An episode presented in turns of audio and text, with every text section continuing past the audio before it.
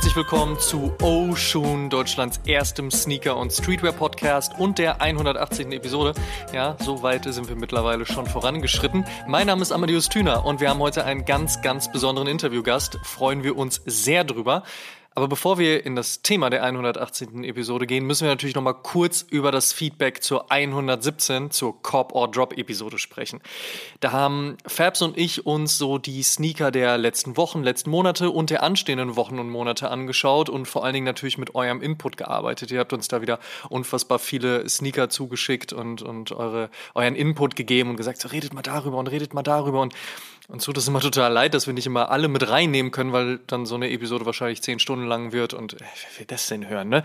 Ähm, wobei, wenn ihr das hören wollt, schreibt es natürlich gerne in die wo auch immer vorhandenen Kommentare, dann können wir mal gucken, ob wir das vielleicht auch mal machen. Ich glaube, der Trend geht sowieso auch zu komplett live hin, ne? 24 Stunden Twitch-Stream à la Flair. Fabian, Simon, Till, Marie und ich sitzen dann davor und reden einfach nur über Turnschuhe. Wer das hören möchte, kann das auch gerne mal in unsere DMs posten. Vielleicht überlegen wir uns da mal was. Äh, Spaß beiseite. Auf jeden Fall vielen lieben Dank auch für das nachfolgende Feedback auf die Copper Drop Episode. Es war schön zu sehen, wie emotional es doch dann teilweise wird, wenn man über Turnschuhe spricht. Was nicht so schön war, war dann zu sehen, wie emotional es dann wird, wenn man über gewisse Turnschuhe spricht. Und die Nachrichten, die man zum Beispiel auf das Thema Lost and Found Jordan 1 Chicago bekommen hat. Vor allen Dingen ich, weil ich glaube, der Hot Take kam von meiner Seite. Ja, der war teilweise schon ein bisschen abstrus. Und nicht, dass ich mich darüber beschweren möchte und nicht, dass ich etwas gegen konstruktive Kritik einzuwenden habe, nicht, dass ich irgendein Problem habe mit Emotionalität und auch, ey, hands down, jede Nachricht, die geschrieben hat, so, ey du Idiot, der Jordan 1 Chicago ist der krasseste Schuh der Welt, selbst in Lost and Found und klemm dir mal deine Story, die ist doch egal, selbst wenn Nike da irgendwelche Mom-and-Pop-Stores fickt und D2C macht und so, trotzdem heftiger Schuh. Ey, fair enough Wer meint, seine Emotionen so kanalisieren zu müssen, voll in Ordnung. Wer dann aber komplett übertreibt und erstens nicht richtig zuhört, wenn wir oder in dem Fall ich etwas sagen, wer dann alle möglichen Sachen zusammenwürfelt, dann irgendwas anderes daraus baut und irgendetwas zugrunde legt, was einfach nicht existiert hat, also sorry. Also da frage ich mich tatsächlich in der heutigen Zeit, naja, eigentlich frage ich mich in der heutigen Zeit gar nichts mehr. Es ist total schade zu sehen, dass wir am Stand Ende 2022 mit dem Zugang zum Internet und all den Informationen, die es da draußen gibt, mit vielleicht einem Maß an Menschenverstand zur Unterscheidung zwischen False Facts und Right Facts, es teilweise nicht hinbekommen, richtig zuzuhören und Informationen zusammenzubringen. Das ist immer wieder tragisch zu sehen und das Hochmaß der Tragik wurde dann beim Thema Yeezy, Adidas und Kanye West klar. Also wer es schafft, in dieses Thema auch noch die Corona-Politik Deutschlands mit zu integrieren und dann trotzdem beim Holocaust anzukommen, wow, hands down für die Idiotie. Ähm, es ist echt schade mitzubekommen, dass derlei Dinge passieren. Jetzt könnte man fast sagen, glücklicherweise nicht nur bei uns, sondern auch bei allen anderen Medien aber von Glück kann man da echt tatsächlich nicht reden.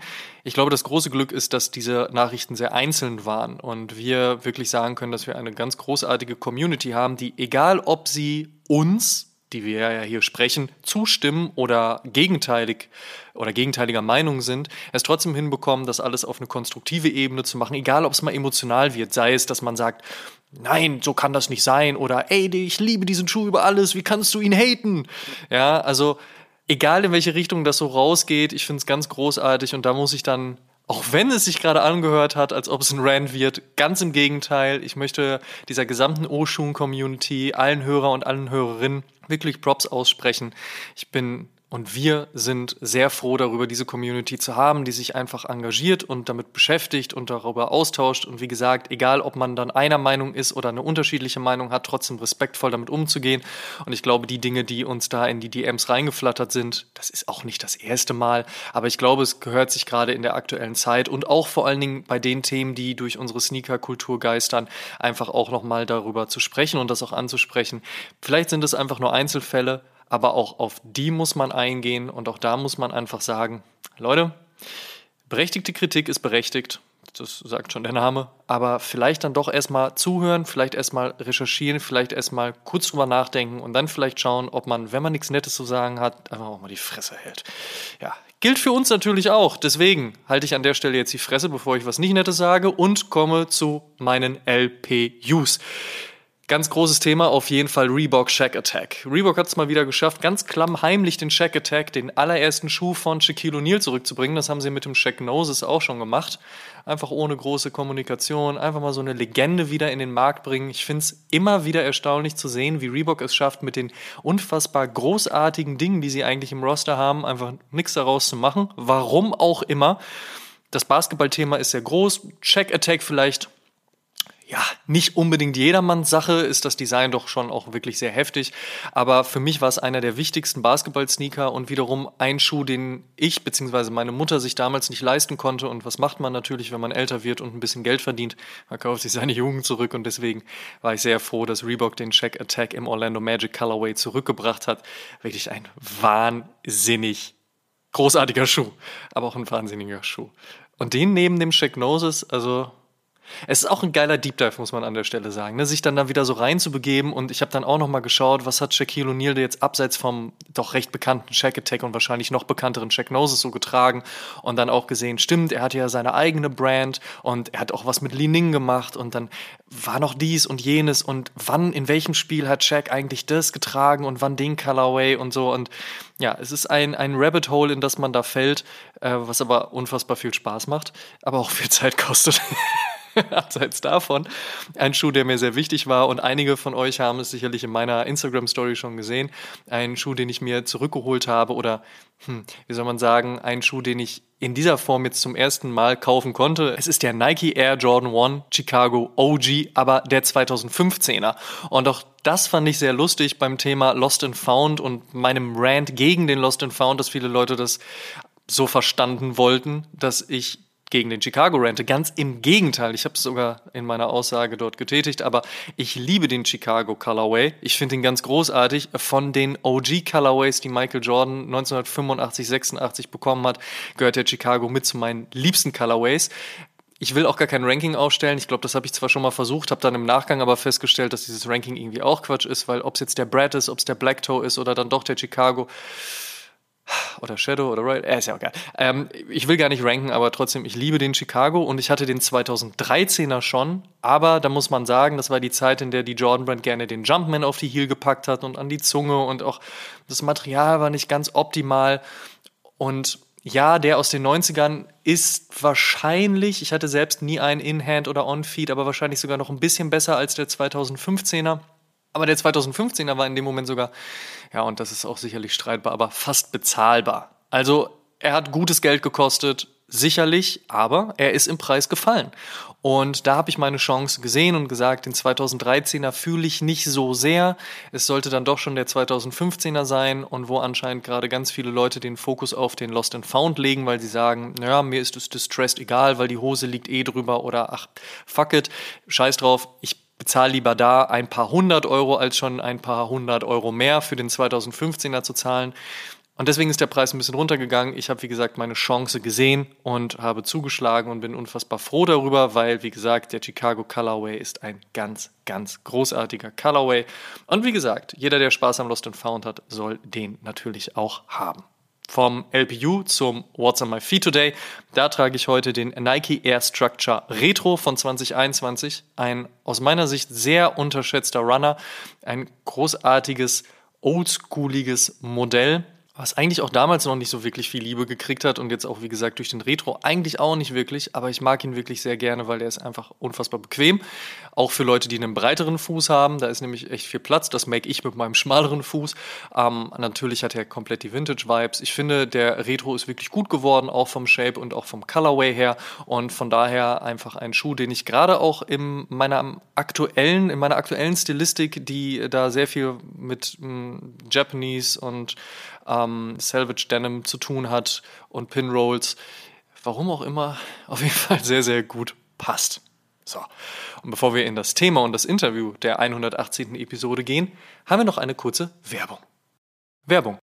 Die Tage werden kürzer und auch ungemütlicher. Also, wenn man da draußen unterwegs ist, definitiv, man merkt's, der Winter kommt. Gerade dann bedeutet das natürlich, die geliebten Sneaker vernünftig gegen Regen, Wind und Dreck zu schützen. Thema imprägnieren. Mache ich persönlich ja bei jedem Schuh, bevor ich ihn auch überhaupt nur das erste Mal an den Fuß ziehe, denn better safe than sorry. Imprägnieren ist wichtig und auch der einfachste Schritt zum Schutz der geliebten Sneaker. Mit dem Sneaker Fog Imprägnierspray von Barmer Urban Elements funktioniert das ganz schnell und ganz einfach. Aufgesprüht verändert der umhüllende Sneakernebel dann die Oberflächenstruktur des Sneaker-Obermaterials wie beim Lotusblatt-Effekt in der Natur und weist Schmutz und Wasser zuverlässig ab. Das funktioniert ohne Fluorverbindungen C4C6, ohne Silikone, ohne Treibgas und ist Oecotex zertifiziert, also nicht nur gut für die Sneaker, sondern auch gut für die Umwelt.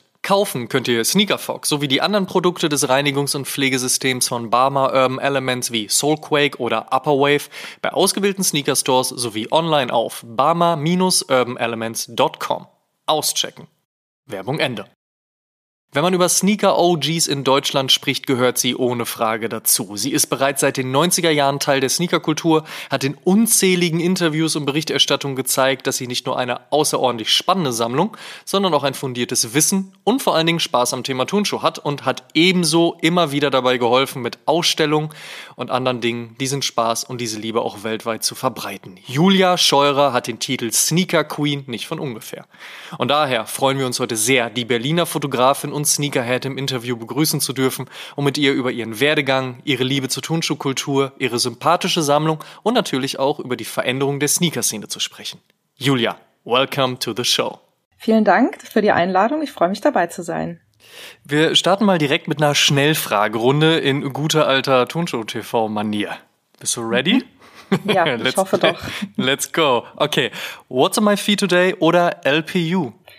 LPU war auf jeden Fall der letzte, hm, muss ich mal überlegen, äh, der Nike Airship in Orange-Weiß. Richtig geiler Pickup, unfassbar geiles Leder, hab mich mega gefreut drüber. Ähm, on my feet heute tatsächlich nur Socken, aber äh, wenn ich rausgehe, tatsächlich würde ich behaupten, ich glaube, mein meistgetragener Schuh momentan ist der blaue Putter Wave Air Max. Oh, nice. Passt ja aber auch ganz gut zum Wetter, um ehrlich zu sein. Ist ein mega geiler Schuh. Ist tatsächlich der Putter Wave, ist äh, einer meiner absoluten Lieblingsreleases dieses Jahr gewesen. Insbesondere dieser grau-blaue, äh, weil für mich das der ultimative Nachahmer vom Nike Air Support ist von dem Colorway. Hm, äh, etwas, was man nicht häufig gehört hat bisher, diese, diese Verbundenheit, aber sehr schön, dass da die Assoziation reinknallt, weil es auf jeden Fall einfach eine sehr schöne auch ist. Äh, machen wir mal direkt weiter mit dieser Schnellfragerunde. 80s Adidas oder 90s Nike? Absolut 80s Adidas, weil mein Herz schlägt für die 80er Jahre und der Großteil meiner Sammlung hört tatsächlich vom Designmodell auf bei, würde ich sagen, 92. Alright. High Top oder Low Cut? Hm. High Top oder Low Cut ist tatsächlich tagesabhängig. Im Winter definitiv äh, eher High Tops, im Sommer eher Running und Low Cuts. Okay. Vintage oder Retro? Immer gerne Vintage. Äh, auf meiner Webseite ist ja auch das Motto Vintage versus Retro. Und äh, da muss sich Retro immer erstmal gegen das Vintage beweisen. Deshalb für mich ist Vintage Maß aller Dinge. OG Shape oder OG Colorway? hm, also ich würde sagen OG Shape eher, weil mein Herz schlägt halt einfach für ähm, Vintage Schuhe und ähm, Colorways kann man immer neu interpretieren. Da bin ich auch ein bisschen toleranter, würde ich behaupten. Aber OG Shape ist natürlich the ultimate. Okay. Ohne Karton zum guten Preis oder mit Karton zum höheren Preis? Ich würde wahrscheinlich immer zum guten Preis gehen. Ich bin einfach ein Schnäppchenjäger und äh, dann hole ich mir lieber einen Ersatzkarton. Aber prinzipiell natürlich lieber mit Karton. Sagen wir es mal so. Bei Retro wahrscheinlich guter Preis ohne Karton. Bei Vintage wahrscheinlich eher mit Karton. Okay, ergibt Sinn auf jeden Fall. Uh, overall Lieblingsstore? Hm, extrem schwer zu sagen. Was ist mein Lieblingsstore?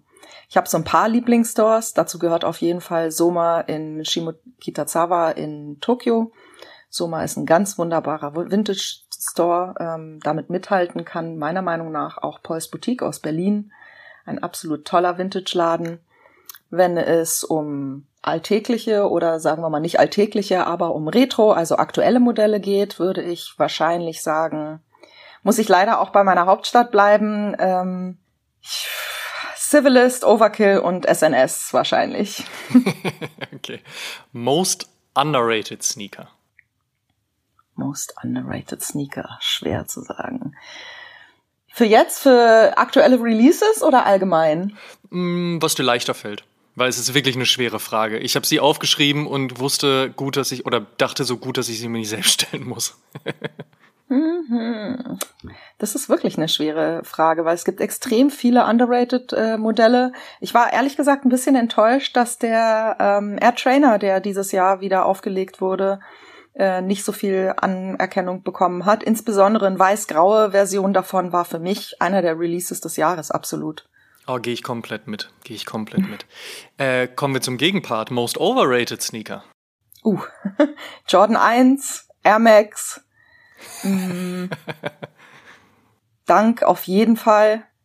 Ja, so das, was halt momentan im Hype ist, ist für mich immer overrated, weil äh, ich freue mich zwar, wenn ein Modell einen gewissen Hype erlebt, aber ich finde es ein bisschen langweilig, wenn man dann nur noch das an den Füßen sieht.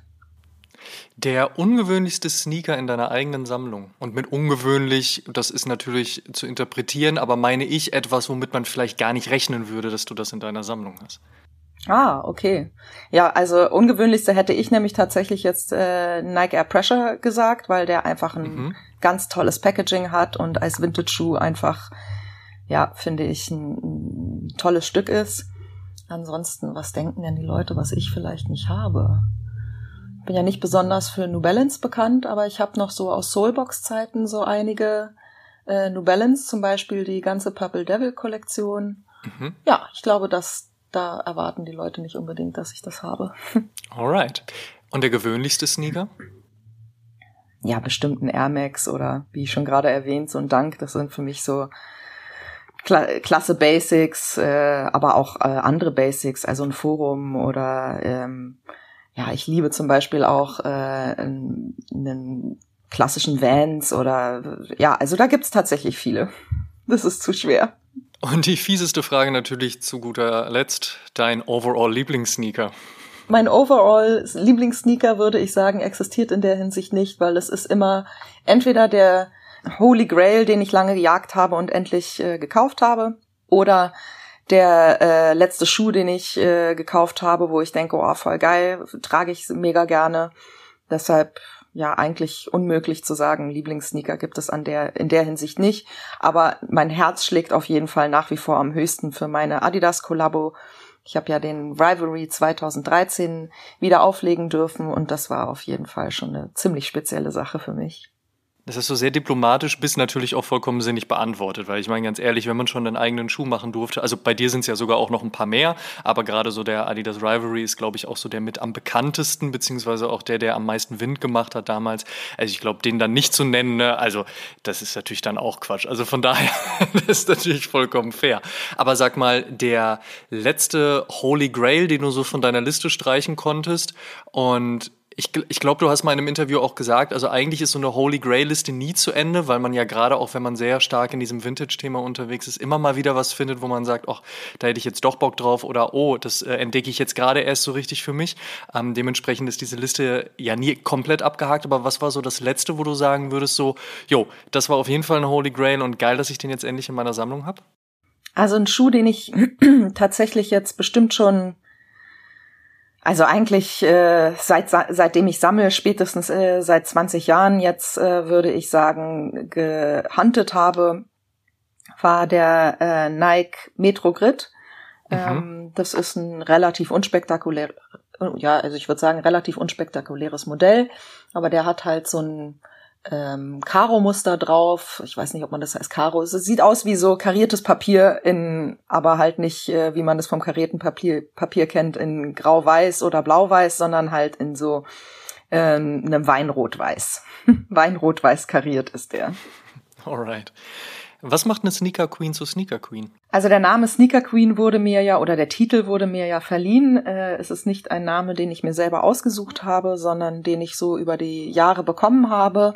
Kommt noch hinzu, dass ich ähm, ich glaube 2007 angefangen habe, meinen Blog zu schreiben, den ich auch Sneaker Queen genannt habe. Und was macht eine Sneaker Queen zur Sneaker Queen? Ich würde sagen, die Leidenschaft für die Materie und natürlich auch sich nicht zu äh, entmuntern zu lassen oder beziehungsweise ja einfach dran zu bleiben und äh, die Leidenschaft weiter auszuleben und sie weiter entfalten zu lassen und in erster Linie auch sie zu teilen. Ich glaube, das ist ein ganz wichtiger Punkt, das Teilen. Da kommen wir auf jeden Fall später noch zu, was du in den letzten vergangenen Jahren alles so geteilt hast und wohin sich die Reise so bewegt hat. Aber starten wir mal ganz zu Beginn. Ähm, da gab es den Air Jordan 4 Cement, der so der Sneaker war, der für dich so ein Kickoff war. Das hast du auf jeden Fall äh, in diversen Interviews immer gesagt, dass gerade so der Jordan 4 für dich einer der wichtigsten Turnschuhe zu der Zeit war. Was mich aber viel mehr noch interessieren würde, war, was war eigentlich davor? Weil es war ja nicht der allererste Sneaker, den du gekauft hast, richtig? Das ist richtig. Der 99er Zement Retro war so der erste Schuh, den ich wie kann man das sagen, gejagt oder halt, wo ich echt mich dahinter geklemmt habe, um den zu bekommen. Davor war das eher so, wenn ich einen Schuh gesehen habe, fand ich cool, habe ich mir gekauft. Also na klar habe ich auch Air Max und Classic BWs und so. Das waren halt so Running-Schuhe, die in den 90er Jahren getragen wurden. Aber ich glaube wirklich, wenn du in den 90er Jahren äh, gesammelt hast, dann waren High Tops viel, ähm, viel gehypter oder viel interessanter. Das war halt einfach der Trend. Und äh, dementsprechend hatte ich davor natürlich auch schon Danks und ähnliches. Aber der erste Sneaker, an den ich mich wirklich erinnern kann, dass er mir gekauft wurde von meinen Eltern auf meinen Wunsch hin, war ein ähm, Converse. Jetzt muss ich mal kurz überlegen, was das war. Ein äh, Converse One Star, glaube ich, war das, äh, in flach in grünem Suede. mhm. Ähm, aber auf den Jordan 4 nochmal zurückzukommen. Klar, High Tops, klar, der Fokus war sehr stark in der Szene auch auf, auf Basketball-Silhouetten. War ja natürlich auch viel dran, ne, was man sich angucken konnte und was irgendwie spannend war. Aber was genau war der, der ausschlaggebende Punkt? Gab es da eine Subkultur, also Basketball, Streetball oder so die Zeit, in der der Schuh eben auch getragen wurde, was alles so in, in Gesamtheit für dich dann das Spannende ausgemacht hat? Oder waren es dann doch irgendwie die Details? Also was genau hat dich an dem Jordan 4 ja, so, so interessiert? Also ich finde nach wie vor, ähm, der Jordan 4 ist, also es ist, der Vierer ist auf jeden Fall nach wie vor einer meiner Lieblingsmodelle.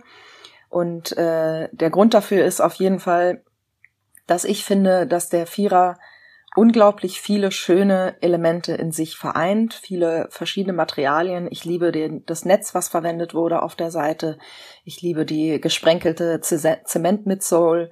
Ich finde auch diese Details wie diese Plastikapplikationen auf der Ferse. Also ich finde, es gibt sehr, sehr viele ähm, Teile des Schuhs, die interessant sind und die nicht sozusagen der allgemeinen Norm von damals entsprechen. Ich glaube, wir hatten auch alle in der Zeit als Vorbild so die ähm, amerikanische Welle, die hier so nach Europa rübergeschwappt äh, ist. Äh, Amerika war einfach einfach cool, alles was von da kam war interessant und cool.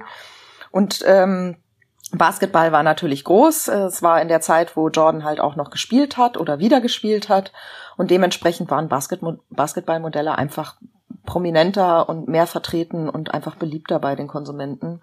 Und das hat sich natürlich dann auch äh, etwas in meinem Geschmack wiedergespiegelt, denn Tonschuhe waren damals schon ein Statussymbol für mich. Wie wichtig war und ist natürlich auch Berlin als Standort für dich? Absolut wichtig. Also ich bin durch und durch von Herzen Berlinerin geboren und aufgewachsen hier. Da hat man natürlich äh, etwas den Heimatstadtstolz und den Großstadtstolz. Aber ich finde, Berlin ist äh, in der Hinsicht auch einfach einzigartig in Deutschland, weil ähm, wir leben hier so ein bisschen in so einer Bubble. Und äh, ich finde es sehr interessant, dass wir hier einen ganz anderen kosmopolitischen Zugriff auf Trends und auf ja generell äh, Wahrnehmung von von Mode und äh, Kultur haben, der wirklich anders ist als im Rest von Deutschland. Und äh, ganz wichtig kommt dazu noch, dass ich ähm, ehemalige Westberlinerin bin. Also als ich geboren wurde, ähm, war Deutschland noch geteilt in Ost und West. Und äh, Prä-Mauerfall war natürlich äh, Westberlin auch wie eine Insel. Also wir hatten äh, Infos und Zugriff auf äh, Produkte und äh, auch, äh, also kann schon beim Radio und beim Fernsehen anfangen, ähm, ganz anders als unsere Ostberliner ähm, Mitbürger sozusagen. Und ähm, ja, deshalb war in Berlin natürlich eine wichtige Position. Ich glaube nicht, dass ich äh, so eine starke Leidenschaft für Turnschuhe oder generell für Dinge in meinem Leben entwickelt hätte, wäre ich nicht in einem so kontrastreichen Umfeld auch aufgewachsen. Trotzdem kommst du ja auch recht viel rum. Gab es irgendeine andere Stadt in der Vergangenheit, wo du gesagt hast, oh, da würde ich eigentlich ganz gerne mal wohnen oder das könnte ich mir vorstellen, da zu leben? Hm, also die einzige Stadt außer Berlin, in der ich mir vorstellen könnte, in Europa zu leben, wäre tatsächlich Amsterdam, weil ich äh, den Vibe total liebe von der Stadt. Hm, ja, und so ich. wirklich leben. ja, bin ich, bin ich komplett bei dir. ja, und so wirklich leben im, äh, äh, also ich könnte mir vorstellen, schon für ein paar Jahre mal nach New York oder nach äh, Tokio oder so zu ziehen. Aber ich glaube, mein Herz schlägt einfach für Berlin zu stark. Ich habe meine Familie hier. Ich bin sehr ein familienverbundener Mensch. Also für eine Zeit könnte ich mir schon vorstellen, woanders zu leben, aber ich bin schon sehr glücklich hier in Berlin, in der schönsten Stadt der Welt für mich. Fair enough natürlich. Aber spannend zu hören, dass du nicht sagst, ach, irgendwann reicht mir Großstadt, ich würde gerne mal aufs Land. Nee, das hast du ja auch alles in Berlin. Also du, wir haben ja, Berlin ist ja äh, angeblich grünste Stadt Europas. Wir haben ja wirklich sehr viel äh, Grünfläche hier. Und äh, ich bin tatsächlich in einem Teil von Berlin aufgewachsen, der auch ziemlich grün ist ähm, ist auch danach benannt. Also ich bin an der Grenze von Grunewald aufgewachsen und hatte dadurch eigentlich immer schön viel Natur. Und wenn du halt mal keine Lust hast auf äh, City Life in Berlin, dann fährst du halt einfach mal ein bisschen raus. Und da kann man auch schöne Sachen und schöne Zeit haben. Deshalb, nee, also so wirklich äh, reizen. Klar, äh, das Land und die Natur reizt, aber das ist etwas, was ich dann eher so als Auszeit habe, als als ständigen äh, Lebensumstand. Ich mag, dass das äh, pulsierende Leben hier um mich herum ist und ich genieße das wirklich, dass die Diversität und auch, wie ich schon erwähnt hatte, diese Bubble, in der wir hier leben, die ist schon sehr schön, weil ähm, ich empfinde Berlin schon als recht links alternativ ähm, und äh, weltoffen und äh, ja aufgeschlossen und das schätze ich sehr an meiner Stadt. Im Sneakerkosmos ist Berlin ja gerne mal verhasst, weil wenn man nicht in Berlin wohnt, dann schaut man immer drauf und sagt so, oh ja, passiert ja alles immer nur in Berlin. Was ist mit Hamburg, was ist mit München, was ist mit Köln, was ist mit Dresden und so weiter und so fort. Wenn man in Berlin lebt oder wie du eben auch aus Berlin kommt, dann hat man natürlich den großartigen Luxus, dass man sagt so, ja, aber das ist für mich vollkommen in Ordnung. Trotzdem stellt sich für mich natürlich die Frage, auch jetzt gerade im Hinblick auf die letzten, nicht unbedingt 20 Jahre, so weit müssen wir gar nicht zurückgehen, aber vielleicht im Bezug auf die letzten fünf, sechs, sieben, acht Jahre äh, Corona-Zeit mal ausgeklammert, wo ja auch tatsächlich keine Events stattfinden konnten. Ähm, wie hat sich für dich die ganze Szenerie auch verändert? Ist auf jeden Fall spannend gewesen, die letzten 10, 20 Jahre zuzuschauen, wie sich diese Sneaker-Leidenschaft äh, in ganz Deutschland, aber auch weltweit ausgebreitet hat zu so einem Art Phänomen, Sammlerphänomen. Es ist ja heutzutage total in Ordnung, wenn man eine kleine Sneakersammlung hat. Damals war das ziemlich verpönt und ähm, man wurde als kaufsüchtig abgestempelt.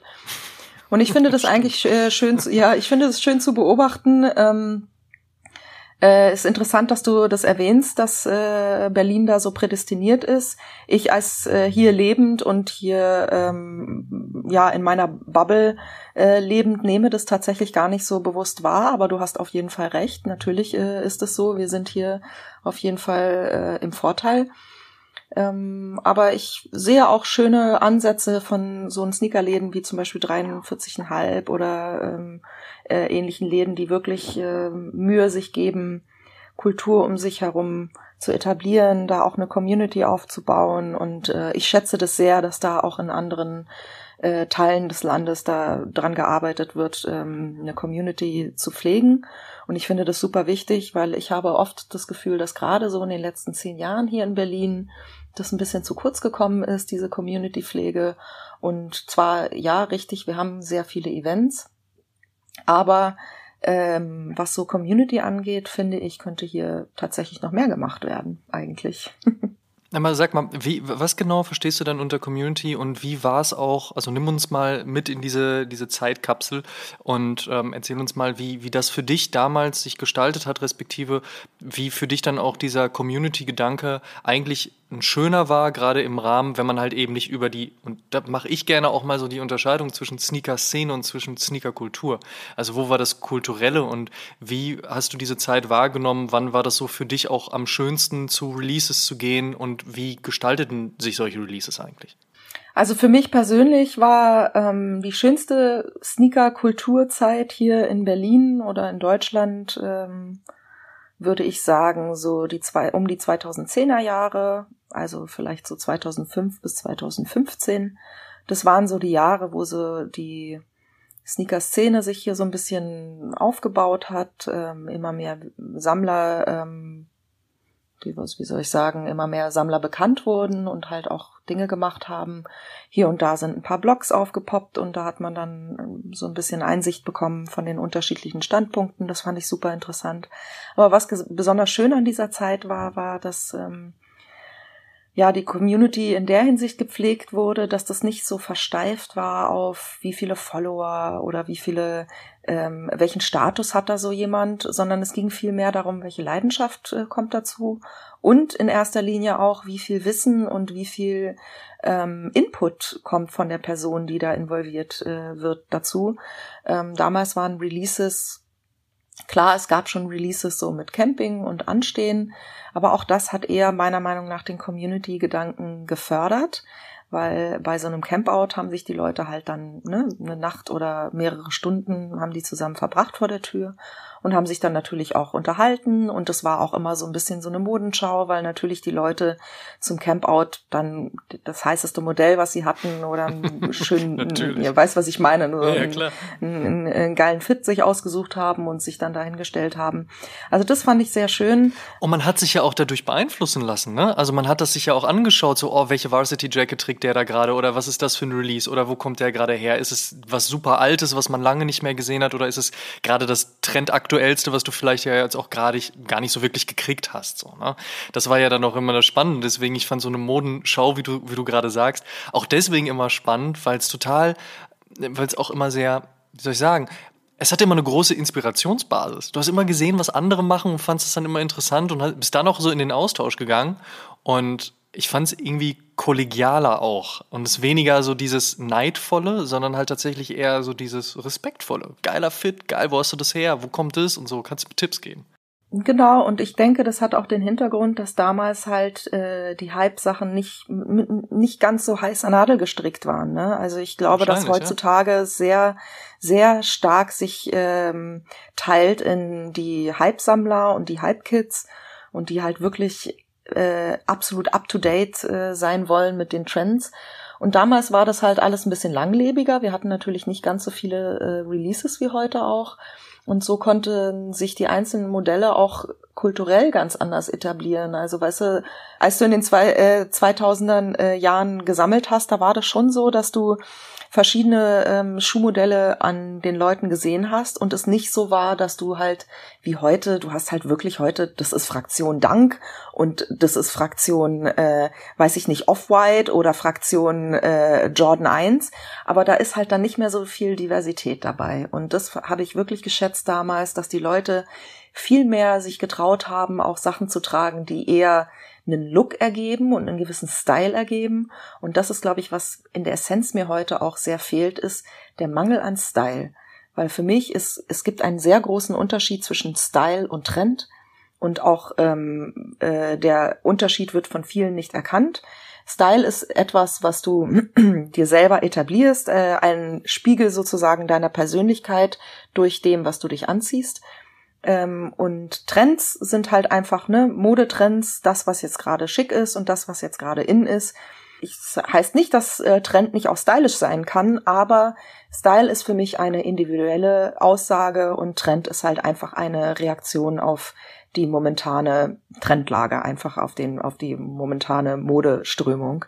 Und das vermisse ich heutzutage ein bisschen. Ich habe das Gefühl, die die Trends äh, werden immer uniformer und dementsprechend natürlich auch die Styles der Leute, weil sie sich, ähm, klar, sie trauen sich schon noch was, aber es bleibt alles immer in dieser Kategorie von was ist momentan angesagt. Das finde ich ehrlich gesagt ein bisschen langweilig. Ich, ich finde es auch total schade, dass eigentlich solche Plattformen wie Instagram, wodurch du ja die Möglichkeit hast, ähm, du machst die App auf, Du siehst innerhalb von einer Sekunde, wer gerade was in Tokio trägt, wer gerade was in Kopenhagen trägt, am, am anderen Ende der Welt in Australien und dann wiederum in Berlin direkt in deiner Nachbarschaft. Und du könntest diese Inspiration nehmen und da etwas Eigenes rausformen, was ja auch häufig dann passiert und es dementsprechend keine subkulturellen Abgrenzungen mehr so richtig gibt. Ne? Also Leute, die heute ins Berghain gehen, sehen teilweise aus wie Leute, die morgen auf eine Hardcore-Punk-Show gehen oder auf eine Hip-Hop-Show oder vielleicht waren sie da sogar. Ne?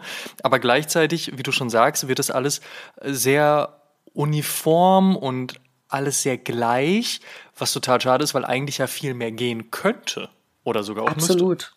Gerade bei dem Output, was momentan existiert, also gerade bei dem, was heutzutage die Mode und die äh, Sneakerindustrie hervorbringt an Masse, ist ja wirklich unvorstellbar, äh, diese Massen, die heutzutage veröffentlicht werden. Also früher war das ja so, du konntest wirklich, in den 90ern konntest du dir jeden Release holen, weil es wurden halt nicht so viele Sachen released. Heutzutage ist das ja utopisch, das ist absolut unvorstellbar, hm. sich jeden Schuh, der released wird, zu kaufen. Da hättest du innerhalb von einem Jahr die Lager voll auf jeden Fall. Ähm, ja, also das Potenzial zur Diversität ist auf jeden Fall moment äh, oder heutzutage viel mehr gegeben sogar, denke ich. Aber es ist halt leider der Nachteil, dass wir halt schon sehr alle äh, gestrickt werden in eine Richtung, dass ähm, ja so hat es äh, äh cool auszusehen, so hat es schick auszusehen und ich finde auch die Leute sind sehr viel intoleranter geworden. Also wenn du heutzutage jemanden siehst mit einer was weiß ich, mit einer umgekrempelten äh, engen Hose, dann ist das ja gleich, oh mein Gott, bist du out, äh, out of date oder so. Weißt du, was ich meine? Das ist so, hm. ich finde, das ist heutzutage sehr viel intoleranter und das birgt natürlich auch sehr viel weniger Nährboden, da interessante Sachen entstehen zu lassen. Und umso mehr schätze ich dann natürlich auch die äh, LGBTQ-Community, äh, weil die halt wirklich immer neue Ansätze reinbringt äh, in die Mode und in in die, in die Modewelt und in die Trendwelt. Und äh, ja, da bin ich immer sehr happy, wenn da neue Impulse kommen, weil langsam finde ich die ganze Hetenschiene auch ein bisschen langweilig.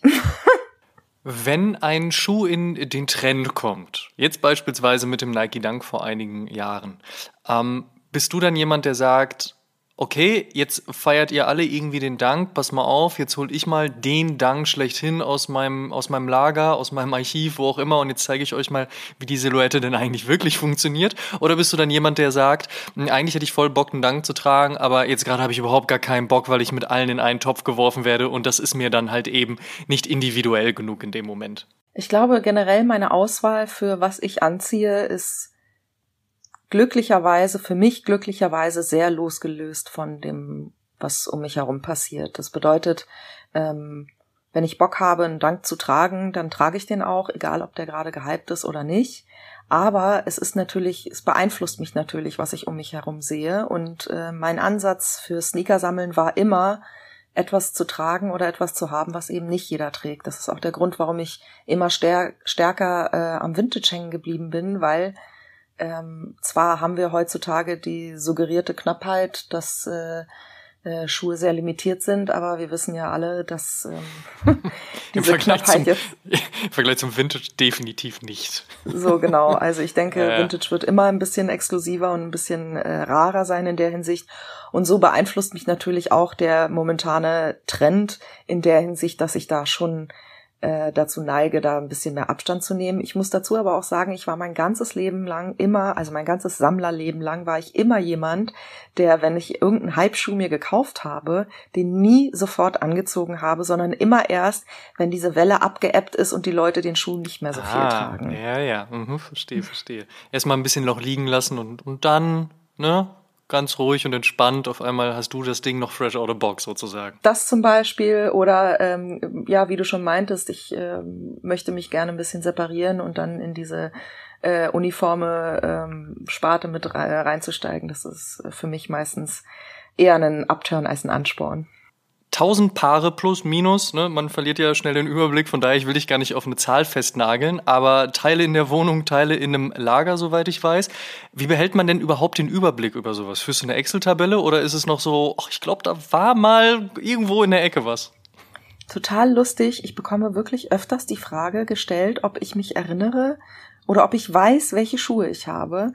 Und äh, ich habe tatsächlich noch nie Probleme gehabt, äh, zu wissen, welche Schuhe in meinem Sortiment sind. Ähm, Wirklich kann nicht? Dir natürlich also selbst bei so, nicht. bei so viel Vintage und so viel Retro, wo nicht. echt. Krass. Also ich kann dir sofort aus dem Stehgreif sagen, habe ich, habe ich nicht. Wahnsinn. Ähm, äh, ich kann dir jetzt natürlich nicht tausend Schu Schuhe aus dem FF runterrattern und auflisten äh, verbal, aber ich kann dir auf jeden Fall sagen, wenn du mir irgendeinen Schuh sagst, habe ich oder habe ich nicht und kann ich dir auch sagen, habe ich in dem Colorway oder in oder was weiß ich in dieser Größe. Wow. Ähm, Finde ich aber ehrlich gesagt überhaupt nicht so ungewöhnlich, weil echt nicht wirklich. Ich frage die Leute dann immer, weißt du alles, was du in deinem Kleiderschrank hast? Ähm, äh, also ich würde mich nicht drauf festnageln lassen wollen, ehrlicherweise. Echt? Nee. Ist ja lustig, weil die meisten Leute sagen mir dann schon auch so, ja, ich wüsste jetzt schon so. Aber äh, ja, also ich äh, weiß eigentlich äh, von allen Schuhen, die ich habe. Und also ich bin eigentlich, ja.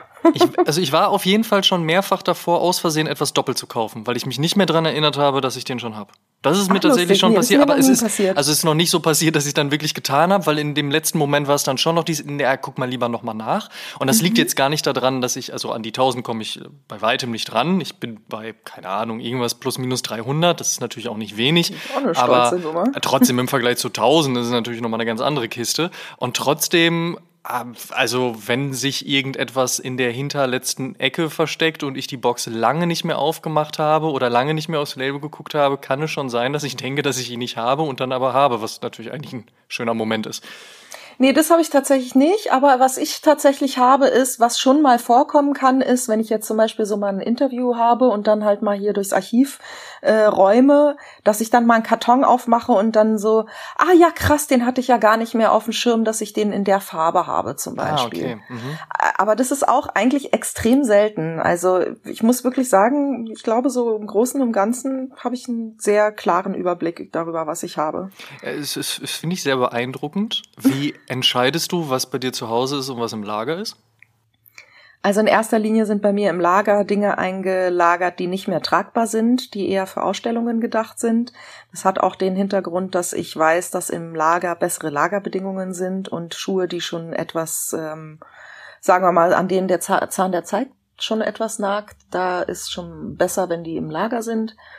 Und äh, Schuhe zu Hause habe ich natürlich alles, was ich hauptsächlich so äh, trage, jeden Tag trage. Aber ähm, ich glaube, es ist auch in erster Linie so eine Frage von, wie viel Platz halt noch ist. ja, das, ich meine? also wenn halt der Platz knapp wird, dann muss man halt ins Lager bringen, so ist es halt. Und was, was, was macht das mit dir, wenn du dann feststellst, dass irgendeiner der Schuhe jetzt tatsächlich plötzlich nicht mehr tragbar ist? Ich hatte jetzt dieses Jahr so mehrere Sachen, wo äh, dieses Jahr sind ganz, ganz viele von meinen Air Max und so eine Sachen, die ich äh, so Anfang der 2000er gekauft habe, äh, haben angefangen zu bröseln. Richtig heartbroken war ich tatsächlich, war jetzt vor ein paar Wochen in äh, London äh, für so eine Sneakers-Aufnahme. habe ich mir gedacht, ah geil, kann ich mal den Moab Safari äh, wieder rausholen, hab den angezogen und dann stehe ich am Flughafen in London am Gepäckband und merke, hm, komisches Geräusch. so soll es auch nicht runter, sein. guck runter und sehe, wie halt meine Sohle auseinanderbröselt. Das war schon ein bisschen so ouchy. Vor allen Dingen, weißt du, normalerweise hast du das ja so, da machst du zwei Schritte und dann merkst du es schon sofort. Aber ich bin halt echt noch mit dem Schuh bis nach London geflogen und hab's dann am Flughafen erst äh, realisiert, dass da der jetzt nicht mehr durchhalten wird. Also sowas gibt's äh, tatsächlich relativ viel. Jetzt gerade in den letzten zwei, drei Jahren waren da recht viele weil die Schuhe, die ich habe, äh, die ich jetzt so Anfang der 2000er gekauft habe, die jähren sich halt äh, sind jetzt auch langsam 20 Jahre alt und äh, ja, da bröselt's ein bisschen. Naja, sagen wir mal so, also bei Schuhen, wo es halt dann echt schmerzt, äh, so zum Beispiel wie bei diesem Safari Moab, da überlege ich dann schon mal einen Soul Swap zu machen, habe ich bis jetzt noch nicht gemacht. Aber ähm, ja, man kann ja nichts machen. Also passiert halt, die nichts ist für die Ewigkeit und ich bin mir bewusst darüber, dass ein Großteil meiner Sammlung äh, halt brüsseln wird. Um, wie stehst du dann zum Thema Retro? Also gerade so bei so einem Safari Moab wird es wahrscheinlich eher schwierig werden, dass man da mal irgendwann proper Retro bekommt. Aber jetzt gerade im Bereich der Air Max haben wir ja schon durchaus einige 87er und 90er gesehen, die wieder zurückgebracht wurden. Ist es dann so eine Geschichte, wo du sagst, okay, cool, weil dann kann ich sie jetzt wieder ohne Probleme tragen? Oder ist es dann für dich vor allen Dingen auch nochmal ein Blick darauf, dass du sagst, okay, aber da muss der Shape und auch der Colorway, das hatten wir eingangs auch schon mal kurz das Thema, die müssen dann mindestens gut sein oder, weiß ich nicht, 95 Prozent, dann, dann kann ich damit d'accord gehen. Wie, wie ist das dann so bei dir? Wie stehst du zu diesem Thema Retro? Um, ähm, also ich stehe auf Retro-Schuhe, aber es hat sich auch so ein bisschen geändert jetzt so in den letzten fünf bis sechs Jahren, weil zum Beispiel als der Atmos Air Max One wieder aufgelegt wurde, jetzt vor ein mhm. paar Jahren, da habe ich mir gedacht, so, ah, pff, hab ja das alte Modell, muss ich mir jetzt nicht den neu holen, so. Aber dann, als jetzt sie die ersten Air Max angefangen haben zu bröseln, habe ich mir dann überlegt, hm, wäre vielleicht doch ganz geil gewesen, den sich zu holen. Und äh, so habe ich es dann jetzt auch bei den Releases, die jetzt so äh, gekommen sind, äh, da habe ich dann schon öfters mal so Retros geholt, die ich tatsächlich noch als Original habe, aber lustigerweise in erster Linie, weil ich mir gedacht habe, nee, dann kann ich ja die, die, den Retro für den Soul Swap benutzen. Smart. weil dann hast du nämlich nicht die, ja, weil dann hast du nämlich nicht die Frage von Shape und gleiches Material wie davor, so, aber hast halt das Problem mit der Sohle gelöst. Und da gab es tatsächlich so ein, zwei Modelle. Also jetzt zum Beispiel der letzte, der jetzt rausgekommen ist, war hier bei dem Hemp. Aha. Da habe ich mir, den habe ich mir geholt, aber viel eher so mit dem Gedanken so, hm, könnte man vielleicht dann auch mal für einen Soul Swap nehmen. Ja, das, das, kann ich das kann ich nachvollziehen. Gab es denn äh, trotzdem Retros in der Vergangenheit, also ich meine jetzt in den letzten ein, zwei, drei Jahren, wo du gesagt hast, okay, der, der war wirklich gut, der war wirklich gut? Ja, also jetzt bestes Beispiel, Nike Airship, diesen orangenen, äh, mein latest Pickup. Ich fand den ziemlich geil gemacht. Also das Leder ist top, der Shape ist auch okay. Also kann ich total, bin ich total happy mit. Und ähm, ich muss sagen, jetzt sind auch so ein paar ähm, Adidas Retros rausgekommen, da muss ich wirklich den Hut ziehen, die waren wirklich toll gemacht. Also der äh, neueste, der mich jetzt so wirklich krass beeindruckt hat, war haben sie jetzt von dem Forum äh, so 84er ähm, Retro gemacht, die waren vom Shape und auch so von äh, Details fand ich die wirklich gut gemacht. Centennial habe ich jetzt noch nicht in der Hand gehabt, aber sah auch ziemlich gut aus, was da jetzt gekommen ist. Und ich habe gesehen, dass in Japan Eldorado äh, wieder aufgelegt wurde. Lustigerweise haben sie da den Fleetwood auch äh, Eldorado jetzt genannt. Äh, der Fleetwood ist ja eigentlich nur ein Eldorado mit Schlangenleder. Aber da haben sie jetzt auch das Fleetwood-Modell oder den Fleetwood Colorway, wenn man das jetzt so sagen darf, ähm, haben sie jetzt äh, auch als Eldorado bezeichnet. Auch die sahen für mich auf den ersten Blick, was ich so sehen konnte, sahen die top aus, wirklich. Und so Gegenbeispiele, wo bist du so vom Stuhl gekippt und hast gedacht so, Leute, ey, warum? Ja, äh, endlos. Also äh, ganz viele. Aber jetzt Trainer, hat die Büchse der Pandora aufgemacht. Ja, ist halt wirklich schlimm so, weil ich mir bei ganz vielen Retros wirklich denke, so, es hätte, hättet ihr euch doch lieber einfach mal sparen können, weil äh, warum äh, warum nochmal, wenn das Ding dann aussieht wie so ein aufgedunsener Klon? Das ärgert mich dann ehrlich gesagt. Und ich finde es halt ehrlich gesagt auch schade, weil äh, ich finde es so ein bisschen respektlos auch dem ursprünglichen Design gegenüber. Die Designer haben sich ja was gedacht dabei und die haben sich natürlich auch einen Kopf gemacht über die Form. Und äh, das ist ja auch der Grund, warum wir Vintage-Sammler alle so schreien über wir wollen Original Shape und so, weil es halt einfach wirklich schöner ist, zierlicher, viel eleganter und nicht halt, ja, wenn du es angezogen hattest, als hättest du dir eine Plastiktüte über den äh, Fuß gezogen, wo halt das Modell drauf gemalt ist. So, weißt du, was ich meine? das ist halt so echt in vielen Fällen sehr enttäuschend. Da gibt es halt einfach super viel, leider sehr viel mehr im High-Top-Bereich auch als im, im äh, Running-Bereich. Ja, also ich glaube, alle Firmen können sich, was High-Top-Shape äh, angeht, noch ordentlich eine Scheibe abschneiden. Aber auch da gibt's Gegenbeispiele. Zum Beispiel einer meiner absoluten Lieblingsretros vom Shape und von der Umsetzung war Nike Air Pressure. Das war so eine Kanone, dieses Ding, was sie rausgebracht haben. Ich habe mich so krass gefreut, dass da keiner hinterher war. Jetzt langsam wachen die Leute so ein bisschen auf und merken, öh krass, der wurde ja schon mal geretrot. Aber ja, das war für mich eine, eine Obergranate. So Vintage sammeln ist natürlich auch eine Kunst für sich, beziehungsweise eine Wissenschaft für sich, je nachdem, in welche Richtung man so gehen möchte. Wie ist es bei dir? Was ist so der Status quo des Vintage Huntings? Ist es viel online? Ist es viel offline? Gibt es Kontakte, mit denen man regelmäßig im Austausch ist, wo man dann weiß, okay, wahrscheinlich kommt da in den nächsten paar Monaten was? Ist das eine eingeschworene Gruppe von Leuten? Oder ist es tatsächlich einfach was, was man mit, keine Ahnung, einem Facebook-Kommentar in den üblichen Gruppen und dann 25 Antworten dann abdecken kann und dann kann man sich auf eine schöne Vintage-Shopping-Tour begeben? Ich würde sagen, es ist äh, äh, alles überall und immer. In der Hinsicht, dass all das, was du gerade aufgezählt hast, ist beim Vintage genauso wie beim Retro. Ich glaube, das nimmt sich da nicht viel. Äh, wenn du ähm, sammelst, dann früher oder später speziali spezialisierst du dich in eine Richtung. Ähm, mit spezialisieren meine ich einfach, du hast gewisse Vorlieben in gewissen äh, ja, in gewissen Genres oder weiß nicht, wie ich das sagen soll. Also es gibt ja Leute, die zum Beispiel nur eine Marke oder ein Modell sammeln. Es gibt Leute, die nur High-Tops oder nur Running sammeln oder, ne, also da gibt's ja unendlich viele Sparten, wo man sich spezialisieren kann. Und ähm, was das Vintage-Sammeln angeht, ist es natürlich von Vorteil, wenn man die Community da äh, um sich herum äh, pflegt und wenn man da sich ein Netzwerk aufbaut, weil ich glaube, für viele ist also ich glaube, für mich ist Vintage-Sammeln ein bisschen anders schon, weil ich das halt einfach schon so krass lange mache.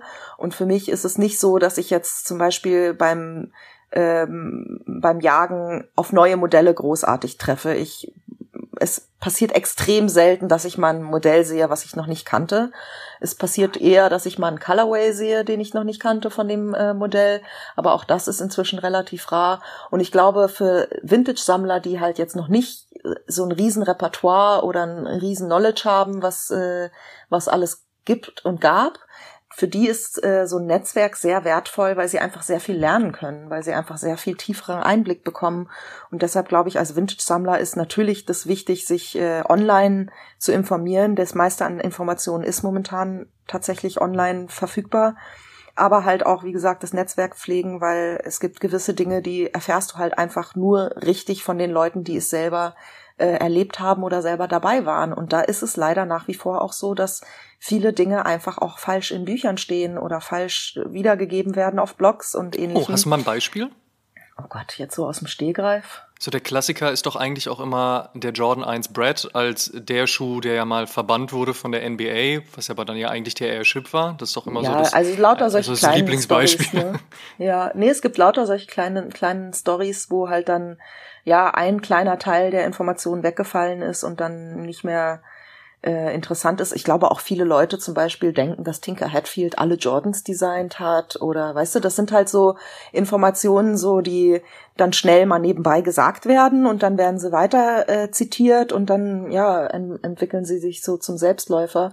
Deshalb ja, also ich glaube, dass es wichtig ist, sich äh, zu informieren und ähm, wenn man wirklich eine Leidenschaft äh, dafür hat, dann ist es ja auch nicht wirklich wie Hausaufgaben machen, sondern es ist ja wirklich äh, dann ja, äh, digging in the crates. Also es ist äh, wie, wie Schätze suchen, ne? Es ist eine Schatzsuche und ich glaube, dass das, dieses Gefühl der Schatzsuche führt einen halt auf ganz verwegene Orte oder Wege. Total, ja. Ich ne? finde es ich find's auch immer wieder spannend, wenn man eigentlich denkt, man wüsste irgendetwas über ein, über eine Silhouette, über einen Style und kriegt dann doch noch mal mehr Informationen, entweder über die Geschichte dahinter oder über das Design oder warum die Farbe jetzt so ist, wie sie ist und so weiter und so fort.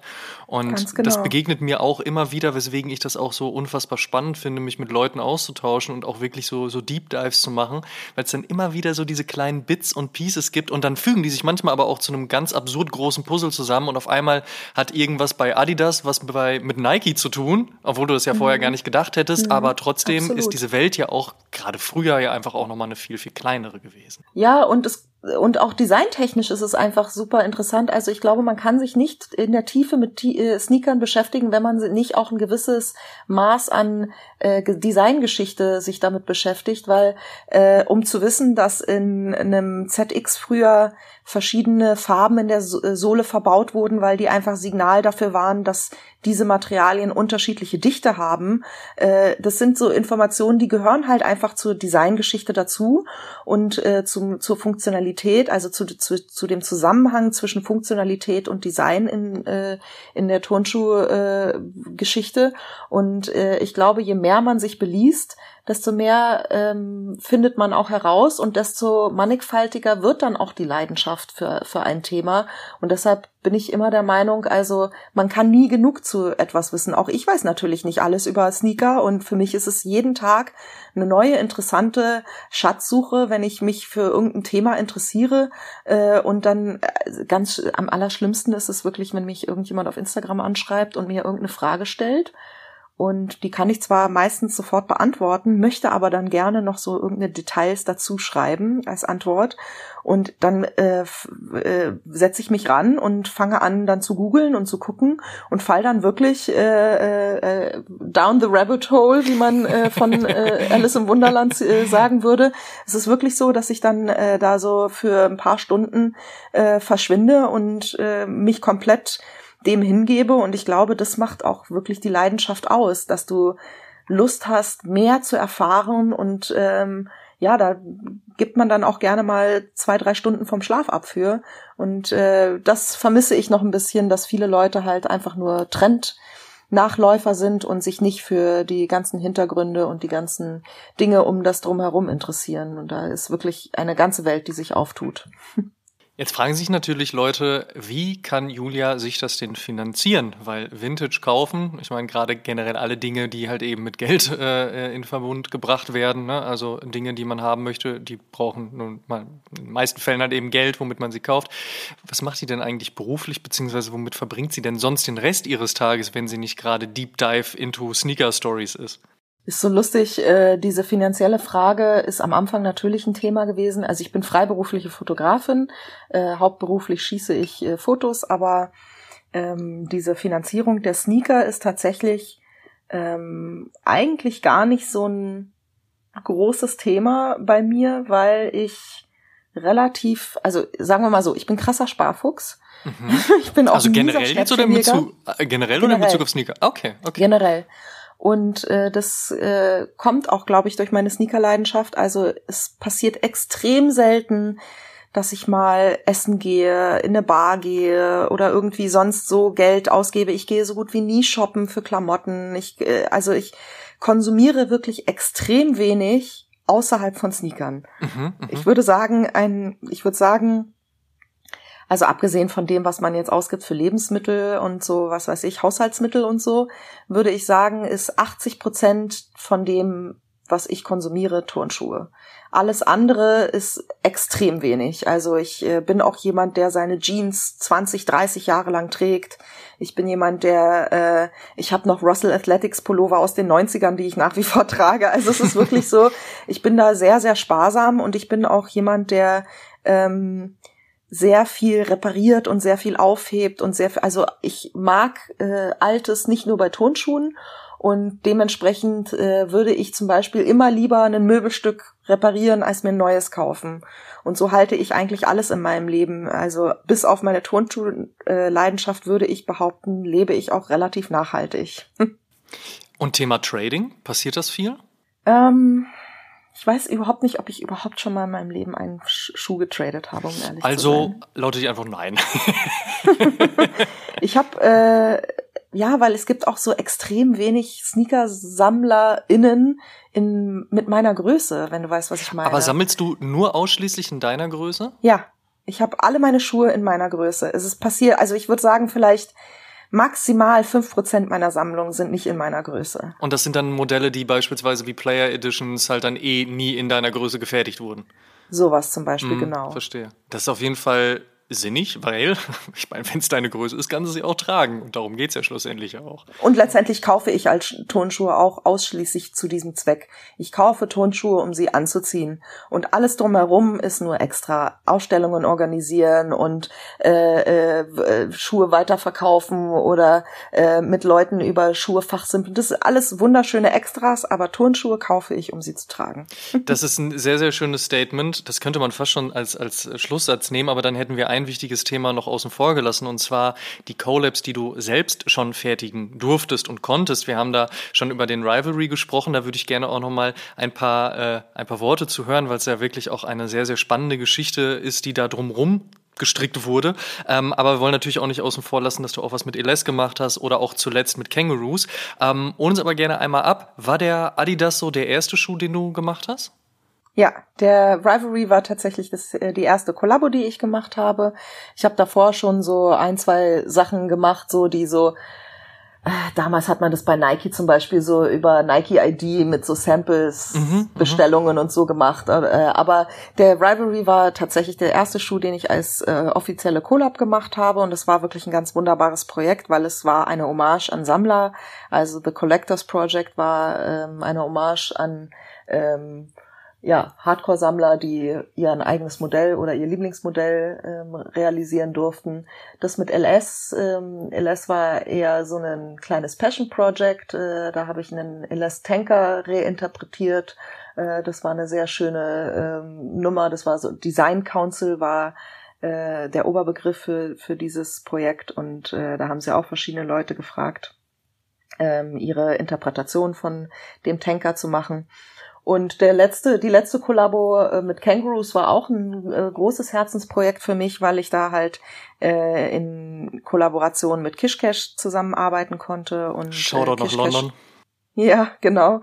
Äh, Kishkish ist schon einige Jahre ein ganz guter Kumpel von mir und das war natürlich total schön, mit ihm zusammen da an so einem Projekt zu arbeiten.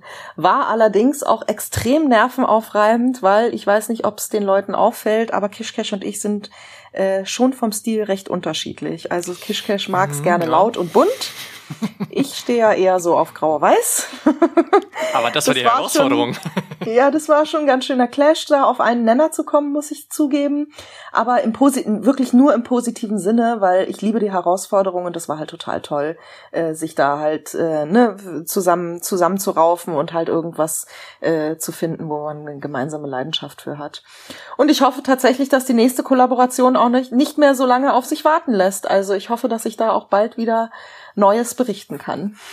Wie du schon gesagt hast, in der Vergangenheit war es natürlich noch schwieriger, sich mal so ein ID zu fertigen oder halt auch mal einen vernünftigen Custom zu machen, wobei das ja auch schon wieder so zwei unterschiedliche Welten waren, weil ein Custom basiert halt eben auf einem existierenden Schuh, ein ID wurde wenigstens dann auch noch, oder was heißt wenigstens, aber wurde ja in der Fabrik dann gefertigt und so weiter, aber auch wenn das heutzutage ja sicherlich ein bisschen normaler geworden ist und die Programme ja auch online sind, früher war es nochmal was anderes. Nichtsdestotrotz, Level Up ist natürlich der Anruf einer Brand, die sagt, hey, Julia, hör mal, wir wollen da was zusammen auf die Beine stellen. Hast nicht Bock? Das ist ja absolut, das ist natürlich das Ultimum. Wie war dieser Moment, als Adi das bei dir äh, durchgeklingelt hat und das gesagt hat? Ja, das war total krass. Also ich ähm, damals wurde Adidas hier noch von äh, der wunderbaren Agentur Hebelein und Maurer vertreten und ich hatte einen äh, guten Bekannten, der dort gearbeitet hat, der Florian Gemmerich, äh, der nach wie vor Shoutout, viele Grüße, der nach wie vor ein ganz wunderbarer äh, Kollege von mir ist und äh, auch ein guter Freund über die letzten Jahre geworden ist. Und der hat mich damals angerufen und gefragt, du sag mal Julia, wie wär's denn, hättest du Bock? Und das war natürlich für mich eine äh, wahnsinnig schöne Überraschung und ich habe mich natürlich wahnsinnig gefreut. Das ist äh, äh, schon eine ganz andere Form von Wertschätzung, wenn so eine große Brand ein, ich meine letztendlich, wer bin ich schon, ne? Ich bin ja niemand, also ich bin jetzt kein Sportler oder irgendein äh, Popstar oder so und äh, dann sozusagen diese Anerkennung von der Brand äh, zu bekommen, das war schon, hat sich ein bisschen nach äh, Ritterschlag angefühlt. das das glaube ich, das glaube ich definitiv. Ähm, ich sage sage das so neidvoll wie anerkennt es geht, weil es ist wirklich so. Ein Rivalry High weiß-grau. Die Geschichte dahinter überlasse ich jetzt dir kurz zu erklären. Ja, die Inspiration von dem Rivalry war tatsächlich äh, meine Vintage-Leidenschaft und die Tatsache, dass ich als Kind nie weiße Turnschuhe haben durfte. Ich war ja eine totale Berliner Göre und äh, meine Mutter hat mir nie weiße Turnschuhe gekauft. Deshalb musste die erste Kollabo unbedingt ein weißer Turnschuh sein. Das war absolut, äh, also das war mir sehr wichtig. Und für mich persönlich ist der perfekte Turnschuh, um ehrlich zu sein, auch weiß-grau oder schwarz-weiß. Also so sehr simpel, weil ich finde, das kann man halt einfach zu allem anziehen. Es ist ein perfektes Add-on.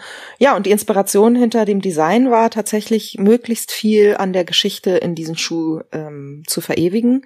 Deshalb habe ich einen Original Colorway genommen, aber weil in Berlin zum Beispiel das Maß aller Dinge in den 80er und 90er Jahren äh, exotische Materialien waren, also ein Schlangenlederstreifen auf einem Adidas-Schuh, zum Beispiel auf einem Superstar, das war so der heiße Shit. Das war der wahre Hype damals so. Und deshalb, äh, und der Rivalry war bis dato nie wieder aufgelegt worden. Also äh, war ich der Meinung, dass ich die erste sein würde, der die die die, die diesen Schuh wieder sozusagen äh, auf, äh, auflegt. Adidas hat dann ein paar Monate vorher noch das New York Pack äh, rausgeknallt, äh, was in Low war. Aber der erste Rivalry High war tatsächlich mein äh, Rivalry, also die erste Neuauflage von dem. Und deshalb war es auch so ein bisschen eine Hommage an Berlin, weil ähm, mit dem Schlangenleder wollte ich einfach ne die Leute in meinem Umfeld, die den Schuh halt auch schon immer gefeiert haben und sich zurückgewünscht haben, wollte ich denen das Modell so geben wie ich es mir auch an deren Stelle gewünscht hätte, dass ich den bekomme und zwar nicht irgendein Schnickschnack in eine Million Farben, wo du schon sehr speziell äh, dich stylen musst, um den zu tragen, sondern so ein wirklich so einen schönen Alltagsschuh, der aber mit schönen Details ähm, äh, auffährt. Also zum Beispiel habe ich das Papier, was früher in der Ewing-Kollektion in den äh, Schuhkartons benutzt wurde. Das war bedruckt äh, damals mit der Ewing-Kollektion. Das habe ich zum Beispiel ähm, neu interpretiert auf die Innensohle drucken lassen. Äh, das Original Ewing-Logo habe ich äh, umgeformt in ein Sneaker Queen-Logo und habe das auf die Zunge gedruckt. Wir hatten natürlich Legal Issues, dass wir nicht das Original äh, Ewing-Logo benutzen durften. Deshalb war mein meine Alternative dann sozusagen eine Neuinterpretation des Logos. Und ich bin auch der Meinung, ich bin die Erste, die das gemacht hat, äh, weil ich habe damals äh, in InDesign das Logo noch selber sozusagen designt. Und ich glaube, hätte das äh, Adidas vorher schon gemacht, dann hätten die mir einfach die Vorlage dafür gegeben. Wäre auf jeden Fall einfacher gewesen. So, genau. Deshalb, äh, ja, also lauter so eine kleinen Details waren mir einfach wichtig, die nahe an dem Original sind. Und dafür bin ich äh, Adidas für immer dankbar, dass sie da dieses Projekt und diese Geduld mit mir hatten. Also das war wirklich eine ganz besondere Sache. Und der nächste, wie könnte der dann eventuell aussehen? Naja, hoffen wir mal, dass jetzt äh, äh, mal wieder die Chance kommt, dass ich äh, was mache. Aber wie ich schon sagte, also der perfekte Schuh für mich ist grau-weiß. Sehr gut. Dann äh, sind wir natürlich ganz gespannt und äh, halt uns da bitte auf dem Laufenden. Julia, vielen lieben Dank für den Deep Dive in die in, den, in deinen Weg natürlich, aber auch in die Historie in Berlin und auch den ganzen kulturellen Bereich, den ja eben Deutschland in der Sneaker-Szene auch eben hat. Ähm, es war total spannend. Vielen Dank, dass du dir die Zeit genommen hast. Und wie gesagt, halt uns auf dem Laufenden, was äh, die potenziell nächste Collab oder der nächste Schuh sein könnte. Ja, das werde ich auf jeden Fall äh, machen. Sehr gerne und vielen Dank, dass ihr mir eine Plattform gegeben habt. Äh, ja, ich freue mich auf jeden Fall dabei gewesen zu sein. War längst überfällig, das muss man an der Stelle auch sagen. Es war längst überfällig. Deswegen, Julia, vielen lieben Dank und bis ganz bald. Mach's gut. Ciao, ciao. Bis ganz bald. Danke, ciao. Und damit vielen Dank, dass ihr bei der 118. Episode mit dabei wart. Ihr könnt alle Episoden wie gewohnt kostenlos bei Spotify, Apple Podcast, YouTube, Deezer, Amazon Music, Audible, Google Podcast, Portal, Podigy und auch bei allen anderen Streamingdiensten hören. Und wir würden uns sehr freuen, wenn ihr dem Oshun Podcast und unserem News Podcast O News dort folgt, wo ihr auch immer diese Podcasts hört und die Release-Info aktiviert, damit ihr das auch mitbekommt. Hört auf jeden Fall auch die aktuelle Folge O-News und beantwortet die Frage der Woche, powered by StockX. Alle Einsendungen haben am Ende des Monats die Chance auf einen Sneaker-Gutschein im Wert von fetten 250 Euro. Wenn ihr diese Folge Oshun übrigens in eurer Instagram-Story teilt und uns verlinkt, damit wir das auch sehen, seid ihr ebenfalls mit dabei. Schaut auch auf Facebook, TikTok und Instagram.com slash Podcast vorbei und interagiert mit uns und der Community. Checkt auf jeden Fall auch die Sneaker-Suchmaschine Sneakerjägers und werdet Teil der Sneakerjägers-Community. Supporten könnt ihr uns unter anderem mit einer positiven 5-Sterne-Bewertung bei Spotify und Apple Podcasts. Über 600 positive Bewertungen hat Oshun auf den Plattformen schon und eine Apple Podcast Review würden wir gerne mit euch teilen. Paule-ZM schrieb, Beste. Den Jungs nimmt man einfach ab, über was sie reden und spürt die Begeisterung in jeder einzelnen Folge. Summa summarum, beste Unterhaltung von Welt. Vielen Dank. Tut uns einen Gefallen und supportet die Podcasts und erzählt mindestens einem Freund oder einer Freundin, die sich für Sneaker und Streetwear interessiert von uns. Show some love. Dankeschön. Wir hören uns in der nächsten Episode wieder. Bis dahin, macht's gut.